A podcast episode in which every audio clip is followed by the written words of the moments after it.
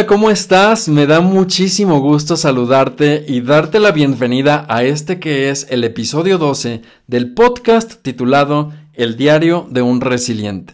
Soy Juan Pablo García y como siempre es un placer tenerte a través de esta plataforma emisión tras emisión donde tengo la oportunidad de compartirte desde el corazón todos estos temas, estas anécdotas y todo aquello que va surgiendo con la intención de generar siempre un impacto positivo en tu vida, que te provea de aquellos oasis que necesitas para cuando estés atravesando por un desierto personal. Eh, te quiero agradecer porque gracias a tu compartir, esta comunidad de resilientes crece día con día, lo cual me pone muy contento, muy feliz y muy inspirado para seguir compartiéndote a través de muchísimas más emisiones, de muchísimos más episodios, temas que sean realmente relevantes para seguir desarrollando tu capacidad resiliente.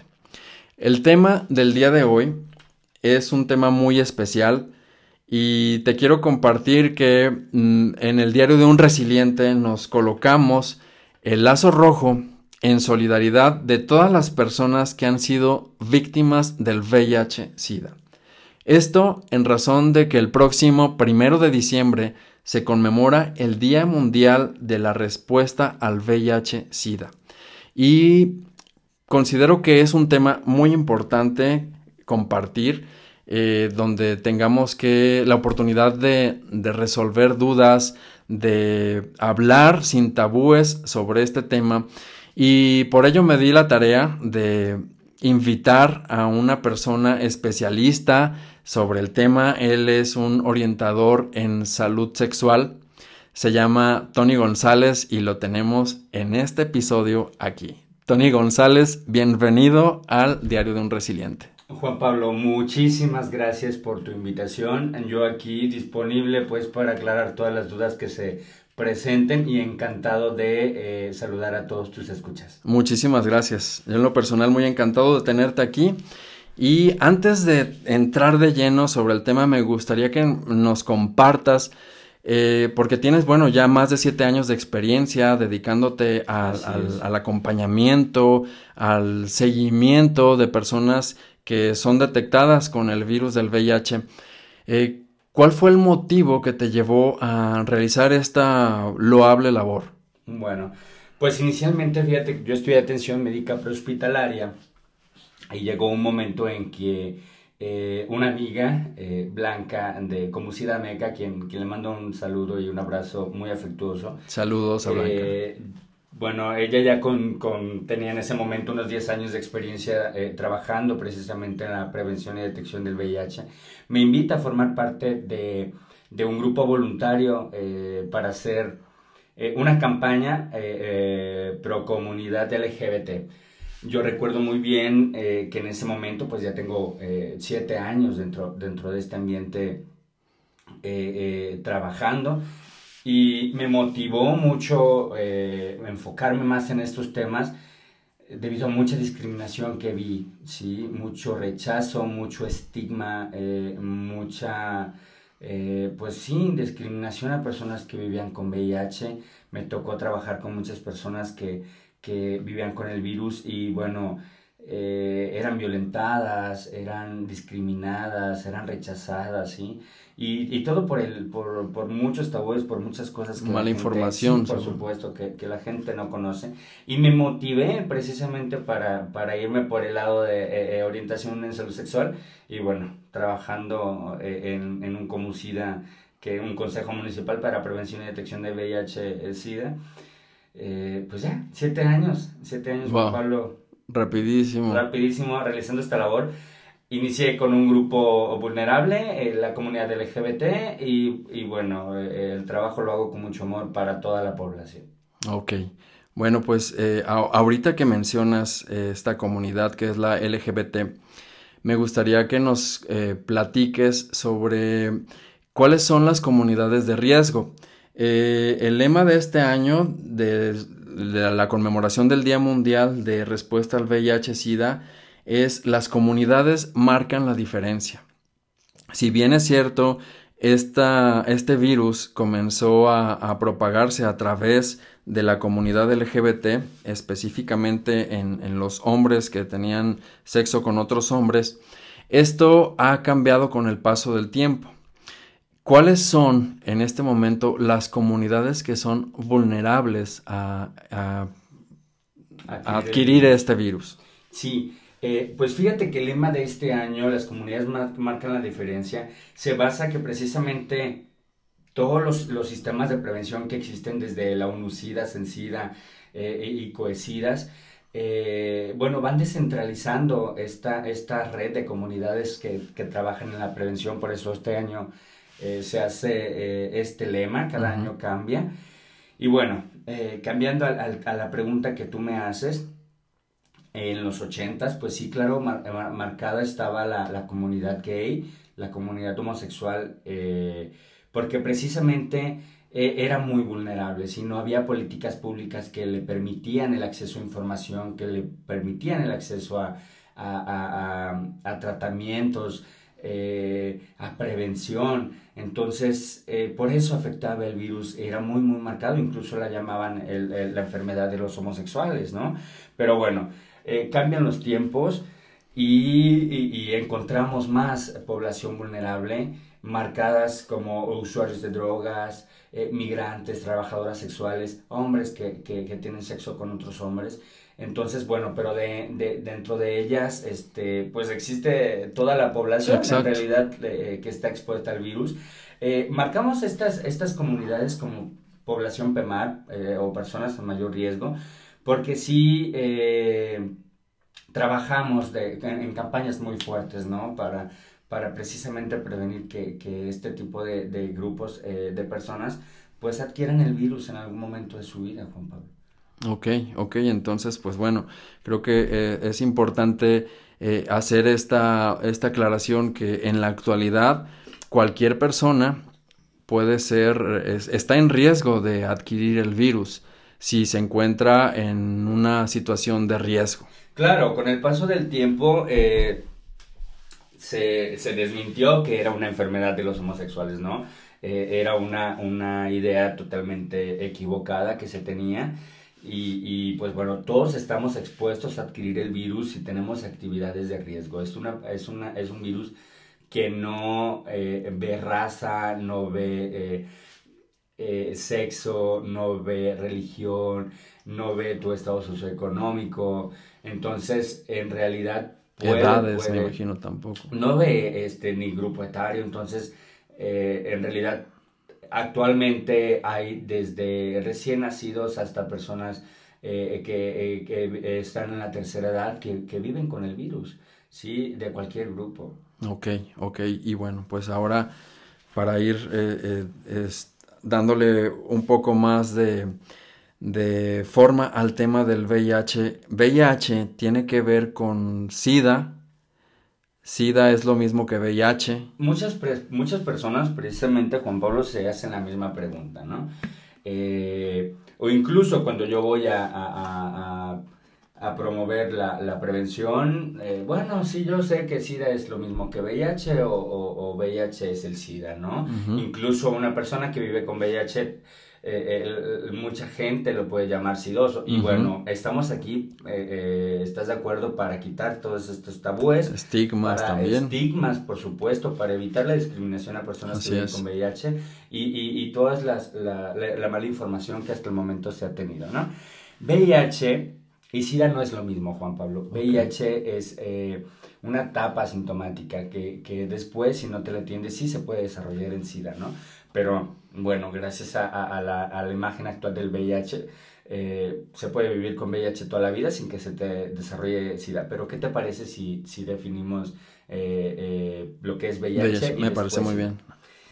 VIH es un virus de la familia de los retrovirus con una subfamilia de los lentivirus que precisamente tienen la necesidad de convertir eh, su ARN en ADN. Cuando entra al cuerpo, busca a las células CD4 que son encargadas precisamente del sistema inmunológico.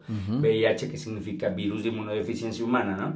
Eh, sus letras eh, lo dicen, pues es causa este virus una deficiencia en el sistema inmunológico y se transmite solamente entre humanos.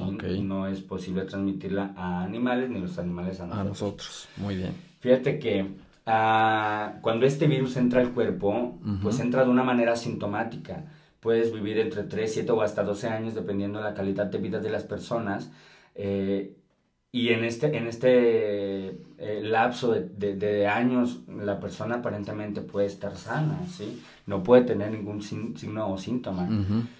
Este virus ataca a, las células, las va matando, va pasando el tiempo, va aumentando la carga viral y va disminuyendo la carga este, de CD4 que son de, del sistema inmunológico. Ok, entonces en este caso, ya cuando baja todo, baja eh, totalmente nuestro sistema inmunológico, ya estaríamos hablando de una etapa de SIDA. Así es. Eh, ya cuando no tienes un, un, un, sistema de defensas que te proteja ante las enfermedades, eh, viene un conjunto de signos y síntomas que se hacen presentes, ¿sí? Que Ahí ya sí. Ahí ya sí, es la palabra SIDA, ¿no? Síndrome de inmunodeficiencia adquirida, un conjunto de signos y síntomas que se hacen presentes en la enfermedad. Inmunodeficiencia incluso ya eh, eh, en la palabra está separado porque ya existe una deficiencia en el sistema inmunológico y empiezan a, llegar enfermedades oportunistas. El virus ya terminó con tus células CD4, eh, no tienes quien te defienda ante las enfermedades, entonces cualquier gripe se te vuelve neumonía, este, pulmonía, te da sarcoma de Kaposi, puedes este, bajar considerablemente de peso. Eh, bueno, infinidad de enfermedades oportunistas, tuberculosis, que es, eh, un binomio asociado ¿no? al VIH. ¿Qué probabilidades de vida tiene una persona que ya se encuentra en etapa de SIDA? Eh, muy pocas. En realidad, bueno, se somete a, tratamiento y, y, si son adecuados, y si es adecuado el tratamiento o el manejo de, de los medicamentos, a las personas que viven con SIDA, es posible regresarles, bajarles la, carga viral hasta dejarles en una etapa eh, eh, de VIH, pero bueno, la gran mayoría, eh, Juan Pablo, es una etapa terminal. Ok, entonces sería desafortunadamente un índice de estos millones de personas que año con Sí, de más de 25 millones de personas que han acabado la pandemia. Terrible, ok, entonces, ¿cómo podríamos evitar, cómo podríamos protegernos de, de contraer este, este virus porque me, imagino que eh, todos estamos expuestos. Hay una probabilidad, eh, pues, no sé en qué porcentaje de, de, alta. Incluso, incluso Juan Pablo, eh, para saber cómo, cómo nos vamos a prevenir, primero necesitamos saber cómo es que se transmite el virus, ¿no? Así es. El virus se transmite bajo tres condiciones. Una es la presencia del virus, la segunda es un fluido que tenga la capacidad de transportar el virus y la tercera es una puerta de entrada. ¿sí? ¿Cómo podemos saber si una persona vive con VIH? Porque el VIH es asintomático. Así es, o sea, pare, parecieran sanos, o sea, nos encontramos, estamos rodeados de pronto de, en, en, un, en una fiesta, en una reunión y, y todos aparentemente están bien de salud, no presentan ninguno, ningún síntoma. Es por eso, Juan Pablo, también que eh, eh, mucha gente no se hace pruebas de detección de VIH. Se cree que cuatro de cada diez personas que viven con VIH no lo saben. Entonces, eh, es, es, por eso que, bueno, me siento bien, no tengo nada. Ajá. ¿Me entiendes? Entonces, bueno, en la primera condición para tener una actividad de riesgo, yo siempre supongo que, este, que supongamos, pues, que todo el mundo vive con VIH, que el, que el virus está presente. ¿sí? Esa es la primera condición para eh, yo poder adquirirlo. La segunda condición, Juan Pablo, es un fluido que tenga la capacidad de transportar el virus y existen únicamente cinco fluidos. ¿Serían cuáles? Semen, líquido preeyaculatorio, fluidos vaginales, leche materna y sangre. Esos son los únicos fluidos que tienen la capacidad de transportar el virus. Ok, Tony, entonces en este caso estaríamos descartando saliva. Así es. Eh, descartaríamos orina, Así excremento. Sí, lágrimas. Lágrimas, ok, ok, muy Así bien. Es, Solamente. Es también como para, para eh, desmentir eh, muchas suposiciones que también este tipo de fluidos tenía la capacidad de transportar el virus. Sí, claro No. Que si de pronto a lo mejor estamos cerca de una persona que, O que se adquirió el virus incluso, y que ¿no? estornuda o que, o que nos besamos, Así ¿no? Entonces, en estos casos no hay un riesgo. No, no, no. Estos fluidos no tienen la capacidad de transportar el virus, solamente los cinco que, que dije. Ni siquiera contacto físico. No, no. Es semen, líquido preyaculatorio, fluidos vaginales, leche materna y sangre. Y bueno, esta es la segunda condición, Juan Pablo. Pero existe una tercera condición para exponer mi cuerpo, ¿no? Una puerta de entrada. Ojos, boca, pene, vagina, ano y heridas abiertas o sangrantes. Hagamos una actividad. Eh, cualquier fluido de estos que toque cualquier puerta de entrada de estas, ya hay una posibilidad de que se haya adquirido el virus Hay un riesgo latente. hay un riesgo de que se haya adquirido el virus. Ok. Así es. Entonces, cuando eh, una persona está en, en estos supuestos, ¿qué es lo que podría hacer?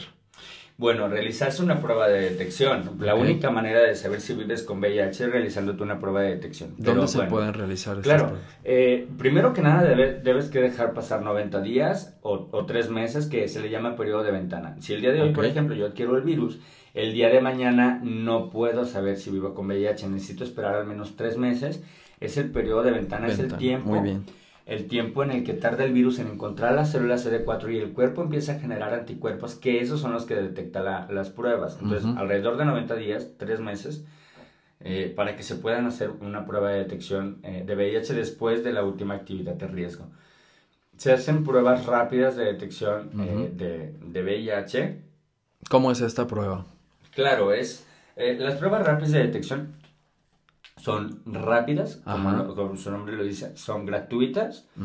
Y lo más importante es que se manejan con confidencialidad. Ok, Sí. muy importante esto. Claro, es solamente eh, un piquetito en, en el, en el dedo, unas gotitas de sangre, un líquido reactivo en un cassette, este, en una plaquita. Y este, ahí se entrega el resultado en alrededor de 15 minutos. La, la, la eh, temática, la, la, la dinámica de esta prueba es que primero, antes de realizarte una prueba de detección, debes que recibir una consejería. La consejería preprueba, eh, eh, por, por ley, tienes que exigirla, ¿no? Es tu obligación recibir, eh, digo, es tu derecho recibir eh, una consejería preprueba en la cual te preparan precisamente para el posible resultado. ¿Y qué pasaría si, si, Sí, si, sí. si, si sería Ser reactiva? reactivo, Así es la prueba. Entonces, esta consejería se tiene que dar, ¿sí? Todo, eh, eh, todo aquel consejero que aplica una prueba eh, tiene la obligación de ofrecer la consejería.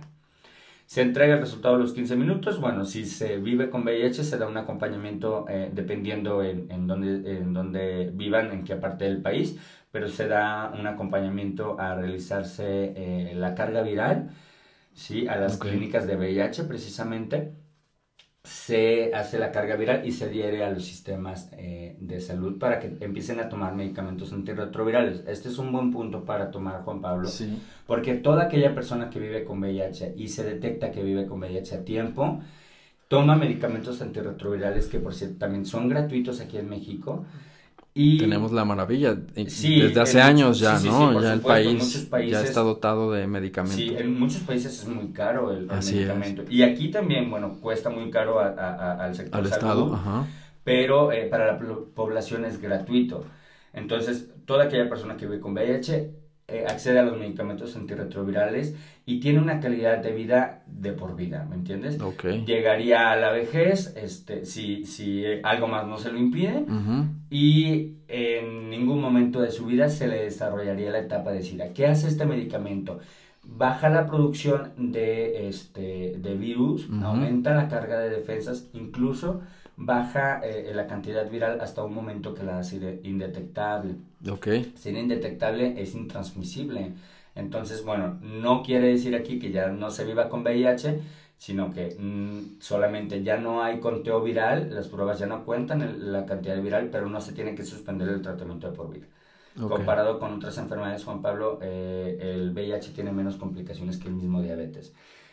Wow, es momento de que las personas nos quitemos muchos, muchos miedos, por ejemplo, nos quitemos mala información que tenemos y este y que bueno nos abramos en algún momento de nuestra vida que si hayamos tenido alguna actividad de riesgo pues nos hagamos la prueba. Sí, acudamos a, estas instituciones donde, pues además que aquí en México tenemos esta eh, dicha de que es gratuita, es una prueba gratuita y que el tratamiento también lo es. Entonces, esto yo creo que eh, ayuda a que el temor. Eh, que, que, de pronto infunde el realizarse una prueba como estas, pues se disminuya y que las personas se animen a, realizarse estas pruebas. Esta prueba rápida, ¿qué porcentaje de efectividad tiene? Tiene una sensibilidad al negativo del 100% y el positivo del 99.8%. ¿Qué quiere decir esto? Eh, que tiene la misma eh, eh, sensibilidad y especificidad que una prueba de laboratorio. Ok. Sí. Ok. Este, existen, pueden existir falsos positivos. Falsos negativos no pueden existir. Falsos positivos es uno como en o sea, un millón de pruebas. Pero para eso, en llegado caso que hay un reactivo, se necesita hacer una segunda prueba para descartar si es un falso positivo. Ok, y esta segunda prueba ya es eh, a mayor profundidad, eh, también... Es una prueba de tamizaje a un laboratorio. rápida. Ok, es rápida también. Sí, si la segunda prueba sale este, reactiva, ya hay necesidad de acompañar a a las clínicas de, de, salud, a los consejos estatales, a los cohesidas, eh, eh, eh, dependiendo del estado en el que, en el que se encuentren.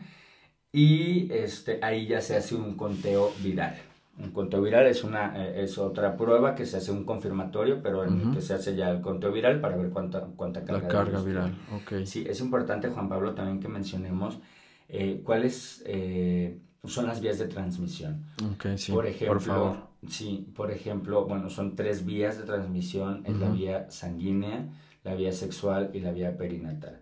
Sí, la vía sexual es la responsable del 95% de las transmisiones, entonces imagínate cuánta cantidad de sexo se está teniendo por día para que haya tantas transmisiones, ¿no? Sí. Eh, el 2% es responsable de las transmisiones perinatales y otro 2% de eh, la sanguínea. Hay un 1% ahí volando que es de eh, los usuarios de drogas inyectables. Okay. ¿sí? Eh, algunos ejemplos, por ejemplo, de las actividades de riesgo que la gente puede tener para, para que se dé una idea, bueno, si ha tenido alguna de las actividades de riesgo que vamos a mencionar, sí.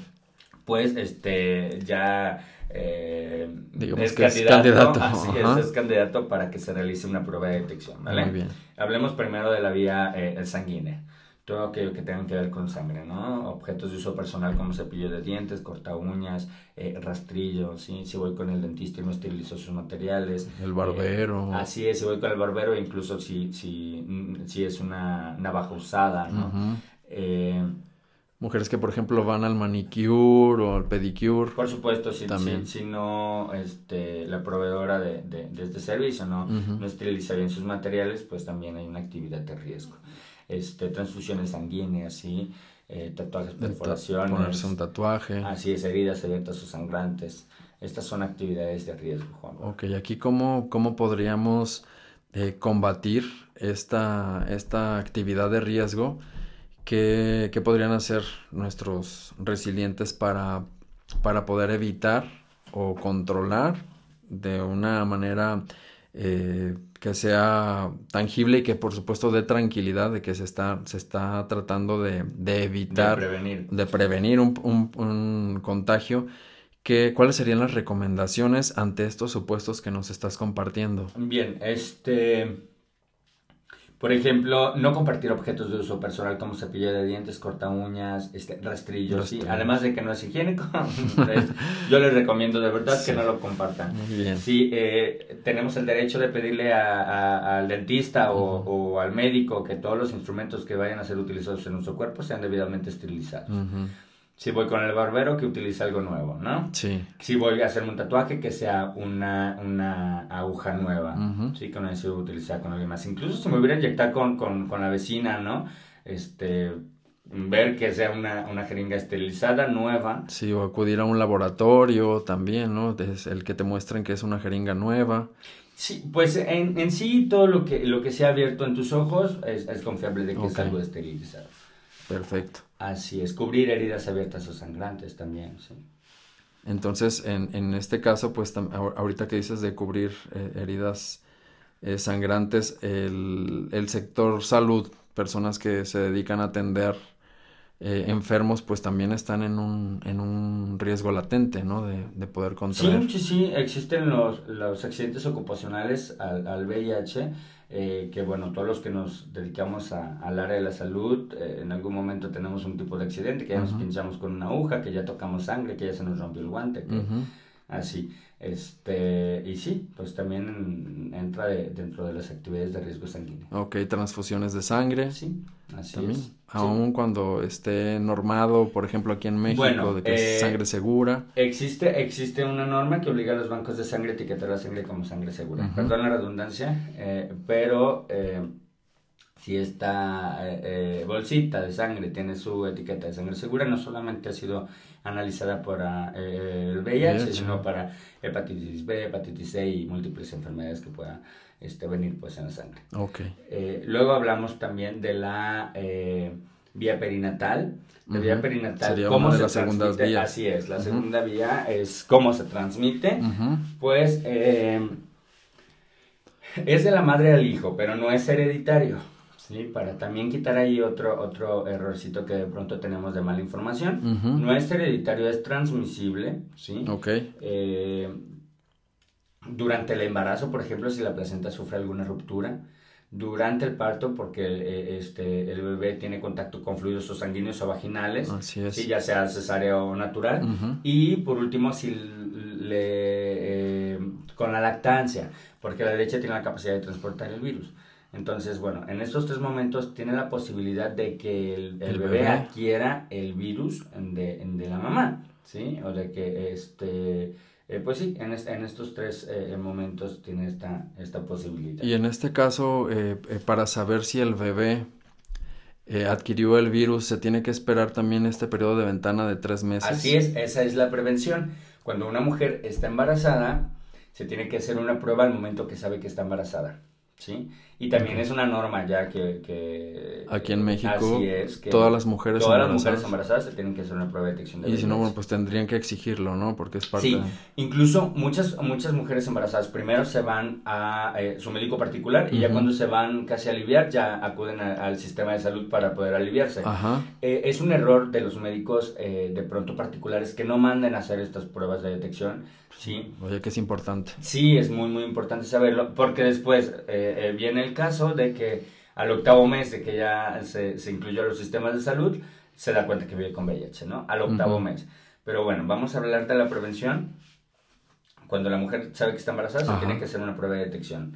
Después, a partir del tercer mes, recuerdan lo del periodo de ventana. Ujú. Después eh, en el segundo eh, trimestre y Ujú. después al término del embarazo.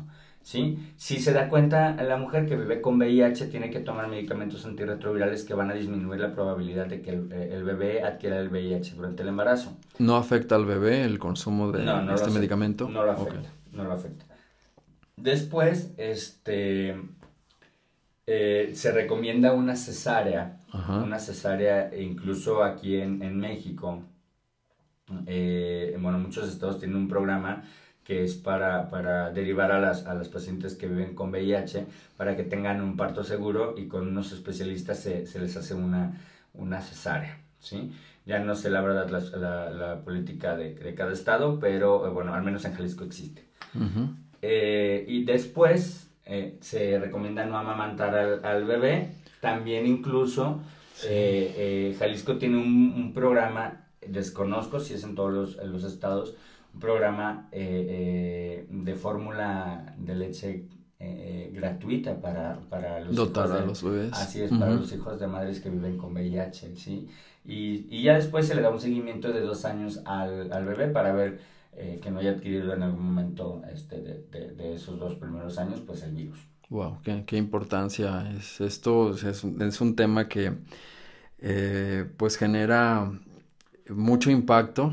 Sobre todo porque, bueno, eh, de pronto se tiene la creencia de que el virus, eh, es una creencia pues general, ¿no? Que, que se tiene de que solamente se puede contraer a través de la vía sexual y, y ahorita pues nos estás compartiendo dos vías que no tienen nada que ver con, con el contacto sexual y que pues resulta muy delicado si no se realizan estas pruebas si no se dan un seguimiento, ¿no? Ya sobre todo tratándose en, en el embarazo y el, el saber que se corre ya riesgo no solamente la madre, sino que también hay una posibilidad de que el, el bebé pudiera también adquirirlo.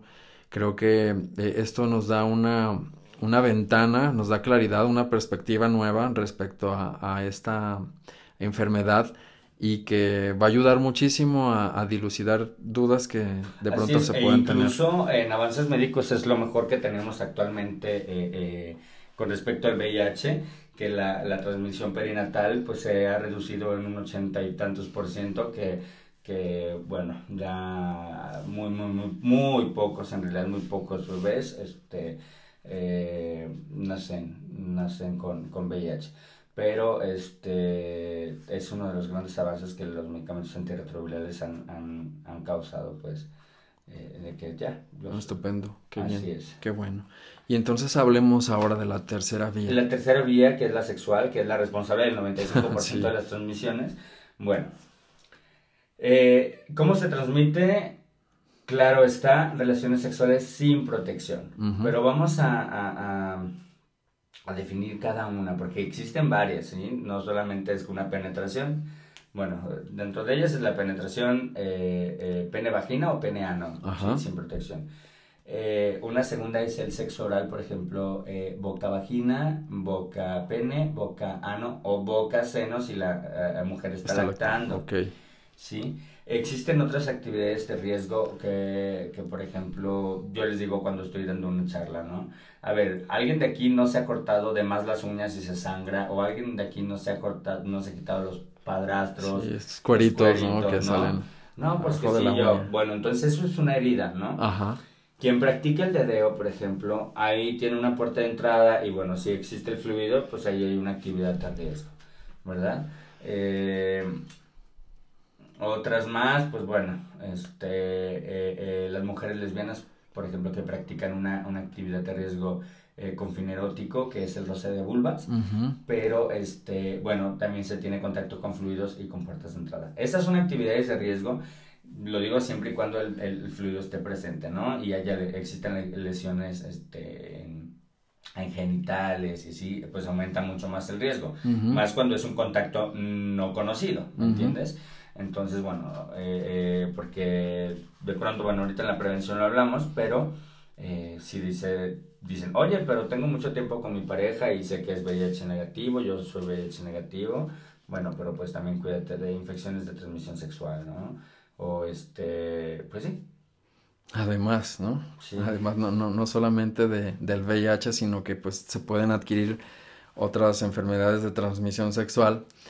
Y bueno, esto tiene mucho que ver con, con lo que nos decías en un principio de que hay que desconfiar de todos, porque cuando hay una relación sexual, pues, y al, al ser, al no tener síntomas, el virus, entonces, eh, pues hay, hay duda, hay una gran duda respecto a quién sí, quién no. sí, pues a De- simple vista no podemos saber quién vive con VIH, es, y más si es un contacto nuevo, ¿no?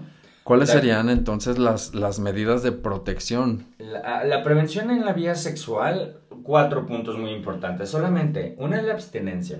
Ajá. Yo me abstengo de no tener relaciones sexuales hasta que decida iniciar o continuar una vida sexual activa. Punto. ujú, No tengo contacto sexual, no tengo Nada de nada. riesgo, nada de nada. Ok. Pues que ya no aguanté eso y ya quiero algo más, pues existe el erotismo seguro. Ajá. El erotismo seguro se refiere a todo aquel beso, caricia, agasajo, tocamiento, nalgada, todo lo que, lo que tenga que ver con un fin erótico, pero todo por encimita de la ropa, que tenga que ver con contacto, Con eh, genitales. de- ni, ni fluido ni puertas de entrada. Ok.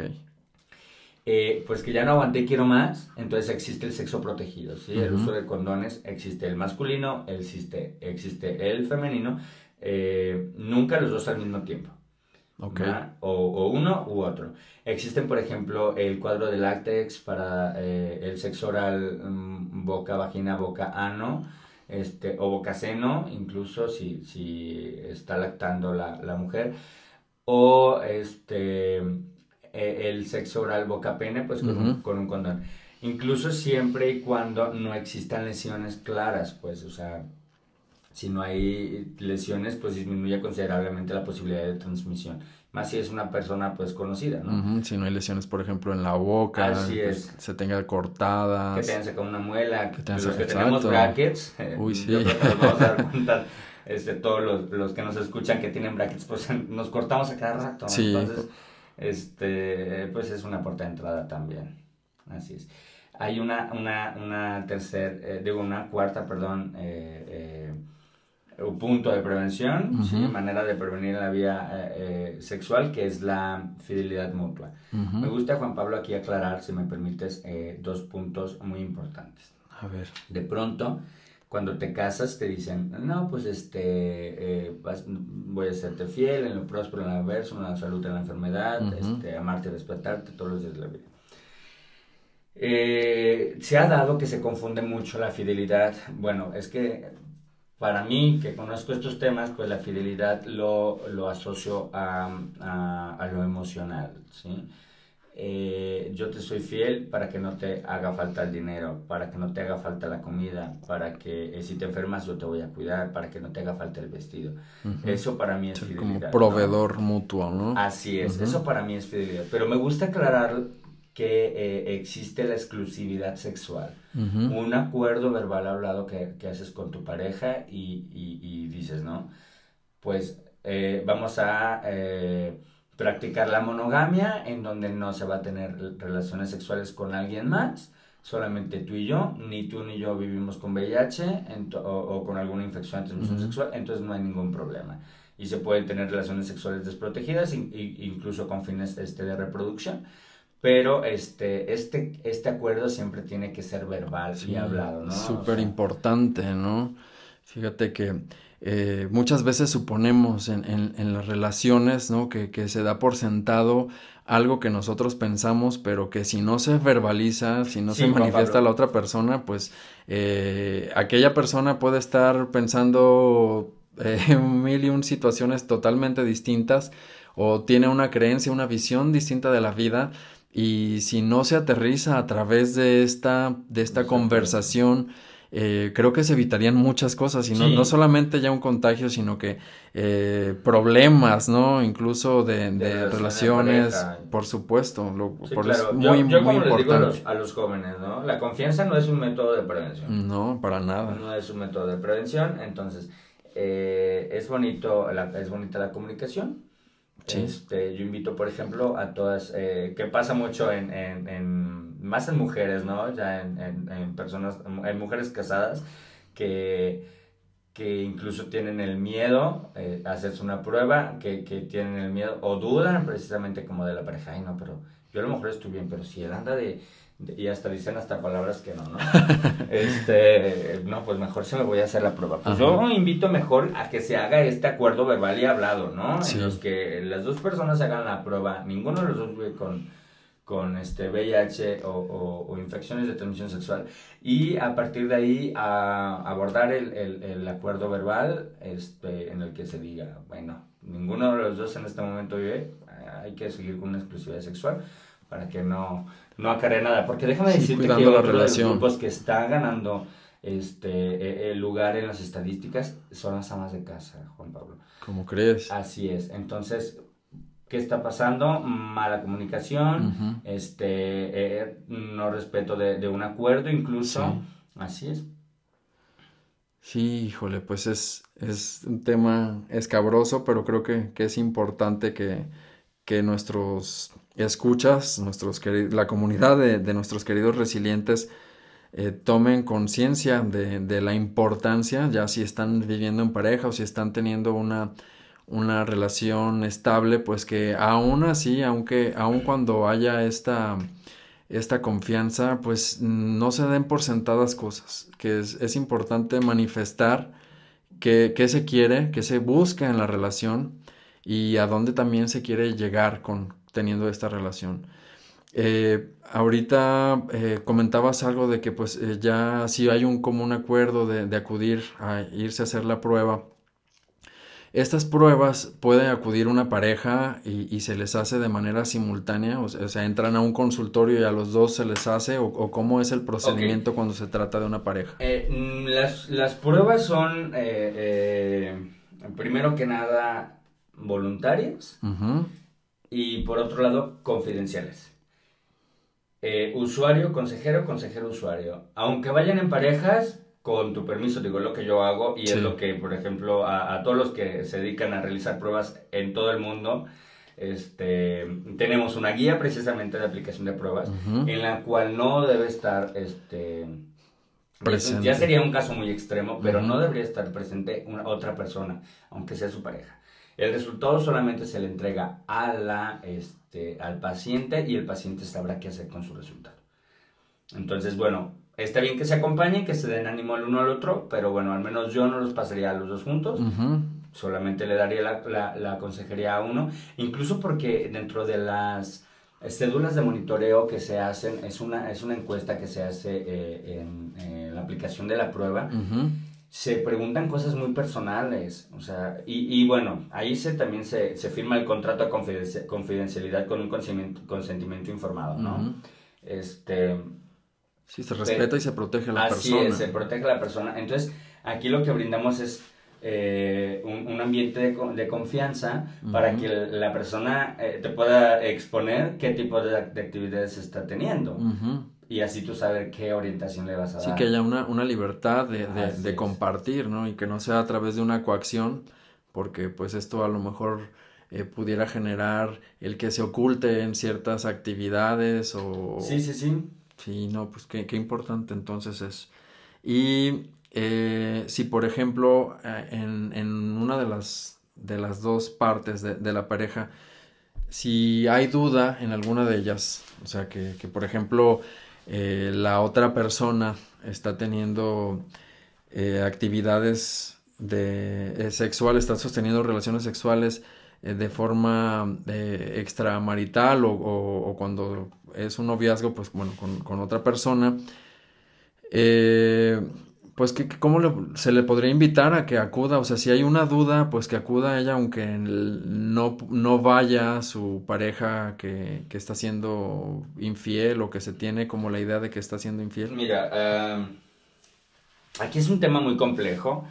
Una es, es, que cada quien tiene que ser responsable de su propio cuerpo como yo te decía, la confianza no, es, un método de prevención. Yo también le digo a todos mis, este, tanto usuarios como eh, alumnos, eh, que eh, nosotros mismos somos los dueños de nuestro propio cuerpo. No podemos dejárselo la confianza a alguien más, ¿sí? Si una mujer o, un hombre incluso está dudando, que gestione el condón con su pareja Oye, ¿por qué? Que la comunicación sea clara. Oye, es que no sé, eh, ¿qué tal si nos hacemos una prueba? Eh, si hay maneras, por ejemplo, existe todavía mucho machismo, ¿sí? Ya, yo eh, tengo pacientes que me dicen, no, pues es que no, no me des condones porque mi esposo va a decir, ay, no, ¿para qué me das? O, va a decir, ¿qué? ¿Porque tienes condones? ¿Con quién andas? ¿O qué? este, sí, esto es falta de comunicación, sí, sí, Totalmente. sí, por supuesto. Entonces, bueno, yo ahí es donde le digo, tienes que tener una comunicación con tu pareja, tú eres responsable de tu cuerpo y luego llegan y me dicen, ah, es que fulano de tal me pegó el VIH, ¿no? Ya no me dice, me transmitió, me, me, pegó el VIH. Pero yo les digo, no, tú lo adquiriste porque tú tuviste este, eh, la posibilidad de cuidarte. A no ser que seas violentada. Claro. A no ser que seas violentado. muy particular. Así es, que eh, eh, ese es otro, otro, otro este, caso a seguir, ¿no? Pero tú tienes la responsabilidad de, cuidar tu santuario, que, es tu, tu cuerpo. claro. Es. Ok, ok. Eh, ¿A partir de qué edades se puede realizar esta prueba? Mira, eh, para nosotros los que aplicamos existe un, un, consentimiento informado, un, eh, consentimiento informado para menores de edad. Menores de edad llegan hasta los 17 años pero desde el nacimiento a los 17 años, desde los nacimientos hasta la tercera edad se pueden realizar pruebas.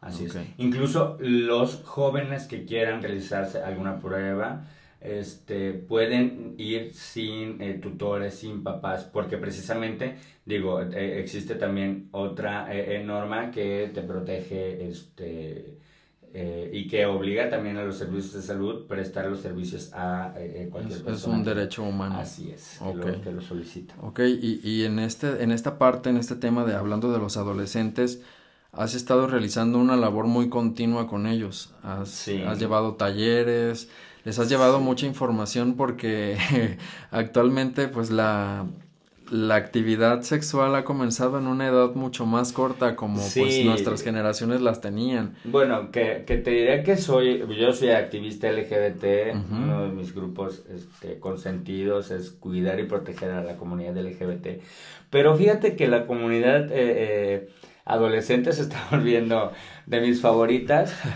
porque se acercan con más confianza, ya tienen más apertura. Pero esa apertura también eh, eh, va porque están iniciando lamentablemente una vida sexual activa muy temprana.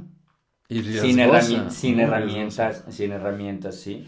Este, digo, también hay, este, existen 13 derechos sexuales en los adolescentes que también tienen la, este, la oportunidad de decidir, pero también te obliga a decidir de una manera responsable, ¿no? Sí. Entonces, bueno, ya hay gente que se está acercando más a mí y que me dice, bueno, este, pues ya quiero meter las cuatro, ayúdame a, no meter las cinco, ¿no? Así es. Este, y, y, a no adquirir al menos alguna infección de transmisión sexual. Mientras más le digas al adolescente, no lo hagas, más lo va a hacer. Entonces, es necesario mejor eh, eh, tener una buena educación en, en sexualidad adolescente y echarnos una platicata con, con ellos. Sí, lamentablemente se está teniendo un alto índice de, de, de transmisiones, eh, de infecciones de transmisión sexual de VIH en adolescentes porque no tienen estas herramientas, porque no se acercan o porque incluso, este, ay no, a mí no me va a pasar, ¿no? Soy adolescente y me voy a comer el mundo y a mí nunca me va a pasar nada, soy Superman o, o, o cualquier superhéroe y jamás me va a tocar el mal.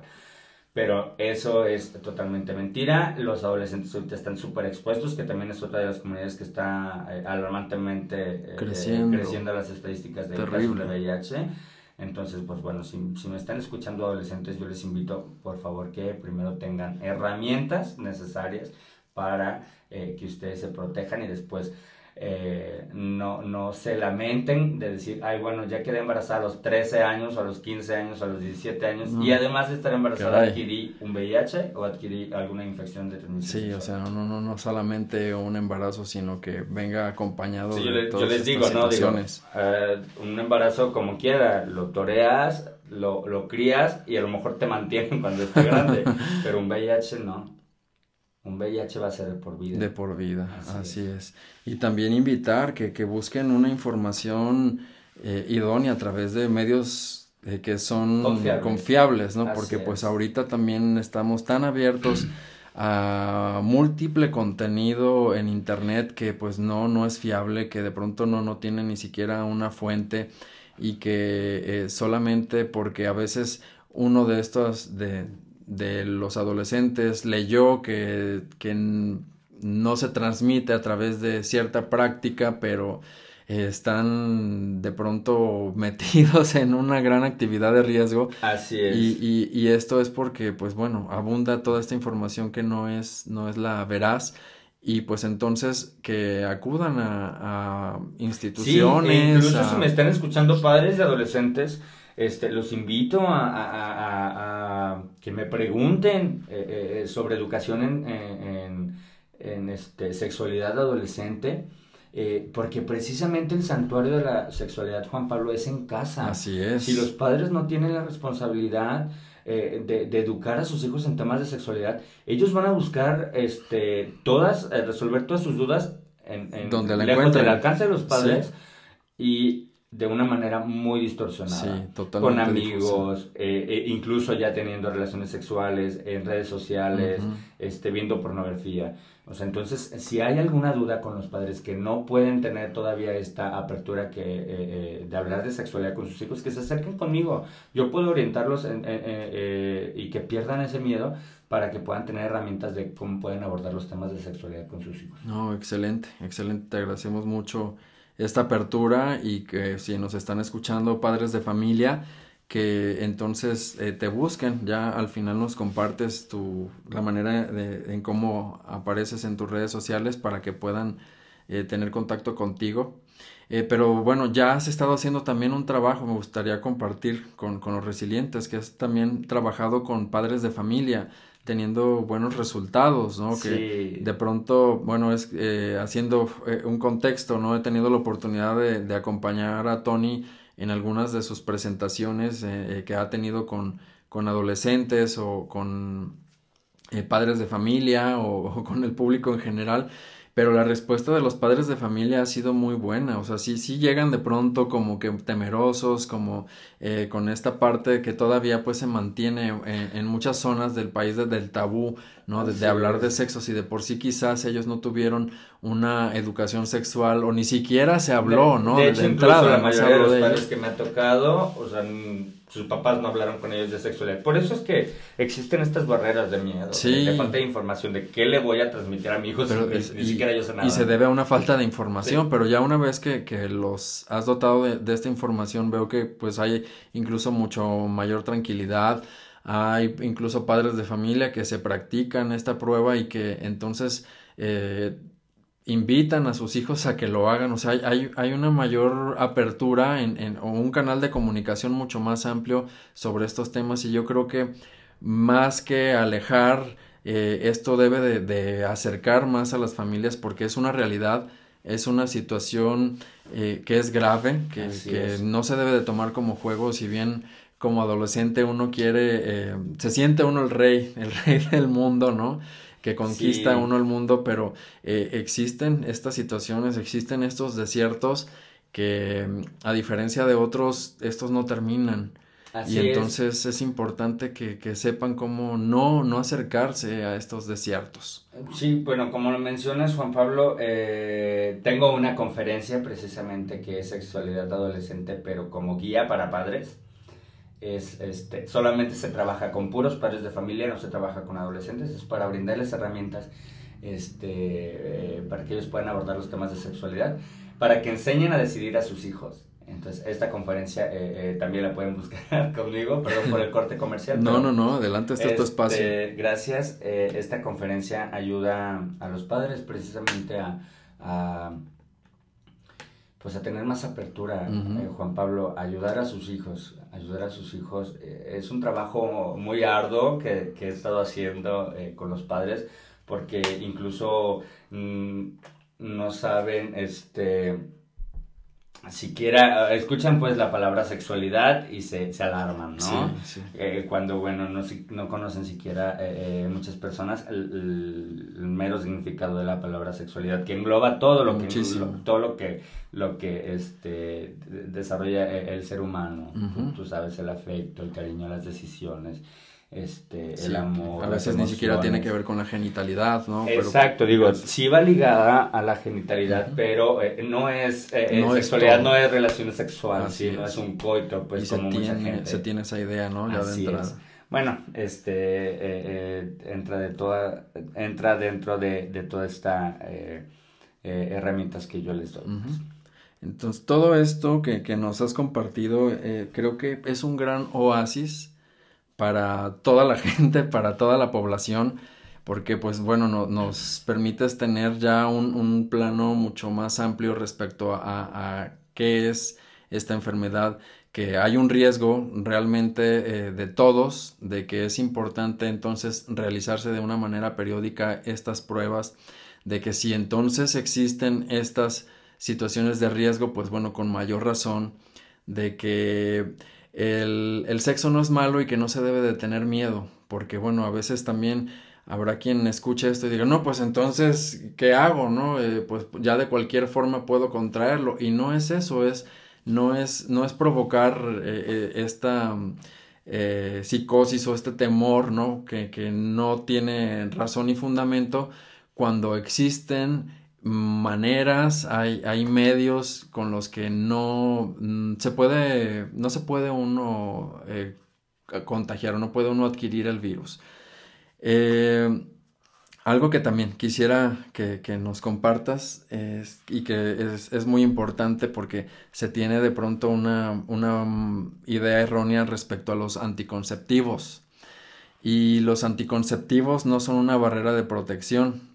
Para adquirir el VIH o infección de transmisión sexual, no. Nada. No, no, no. Muchos este, jóvenes eh, dicen, no, pues ahora estoy o teniendo relaciones con penetración anal o usando métodos anticonceptivos y piensan que jamás van a adquirir el VIH o que jamás van a adquirir una infección de transmisión sexual y que jamás van a quedar embarazadas. Entonces, este, no, eh, los métodos anticonceptivos es para eso, anticoncepción, no anti-VIH. Tienen su función específica. Así es. Así es. Sí, pues mira, pues creo que nos has, nos has aclarado muchísimas cosas. Hay eh, mucha tela de dónde cortar. Eh, esto, esta parte del VIH es uno de los muchos temas que, que compartes, entonces me gustaría eh, abrirte el espacio en una próxima ocasión para que nos toques temas de sexualidad ya mucho más específicos sobre tu activismo en la comunidad LGBT, que también es muy importante. Y pues bueno, el tiempo se acaba, no quisiera que, que, que termináramos con esta charla que ha sido realmente eh, como te dije, un oasis es eh, todas estas herramientas, todo, toda esta información que nos compartiste es un verdadero oasis en todas las personas. Espero que así lo vean, que, cada uno de, de, los resilientes, de los escuchas, tomen conciencia de su vida y tomen conciencia de su cuerpo, que ellos solamente, cada uno de nosotros, somos responsables de lo que queremos y cómo queremos cuidar y preservar nuestro santuario. Entonces te agradezco muchísimo el haber estado el día de hoy con nosotros. un placer, un placer. y esperamos verte pronto. Antes de despedirnos, me gustaría que nos compartas cuáles son los, las la manera, los, o tus redes sociales donde te pueden contactar la comunidad de resilientes para cualquier duda o información que tengan sobre el eh, tema. Pueden seguirme en, mi página de Facebook, que es eh, Tony González, Tony con doble N e Y, Tony González guion medio, orientador en salud sexual. Ahí pueden seguirme, eh, ahí subo las actividades que hago, talleres, charlas, pláticas, este, bueno, incluso información este, eh, actual que, que, va cambiando día con día y pueden seguirme ahí. Ahí mismo me pueden contactar también. Este, y si no, bueno, eh, por tu medio también este, pueden, pueden llegar a, contactarme. Ok, sí, claro y, bueno, si me permites, antes de terminar, Juan Pablo, me gustaría eh, decirles a la, a la gente que si ha tenido alguna actividad de riesgo, se haga una prueba de detección de VIH. Eh, hay, una, hay un lema que tenemos nosotros que si te escondes del VIH te puede atrapar el SIDA. Entonces, eh, las detecciones oportunas, de verdad es que es mucho mejor eh, saber si se vive con VIH de una manera oportuna, de una manera temprana, para que los medicamentos antirretrovirales hagan su trabajo este, bien. y, y, bueno, muchas gracias. Gracias a ti, gracias a ti y, y que sean conscientes nuestros escuchas que el mundo no se acaba si se, si se, eh, detecta. Se, detecta a tiempo, eh, que hay esta posibilidad, que, que, están estos oasis que son los medicamentos que pueden darles una vida eh, muy, muy pues larga y que incluso pueden morir por, de viejitos, ¿no? Así es. Muchísimas gracias, Tony González, por haber estado aquí el día de hoy. Muchísimas gracias a todos ustedes por escucharnos. Como siempre, un placer, un deleite tenerlos con ustedes. Nos vemos en la siguiente emisión. En tanto, te mando un beso, un abrazo, deseando que hagas de cada día el mejor de tu vida.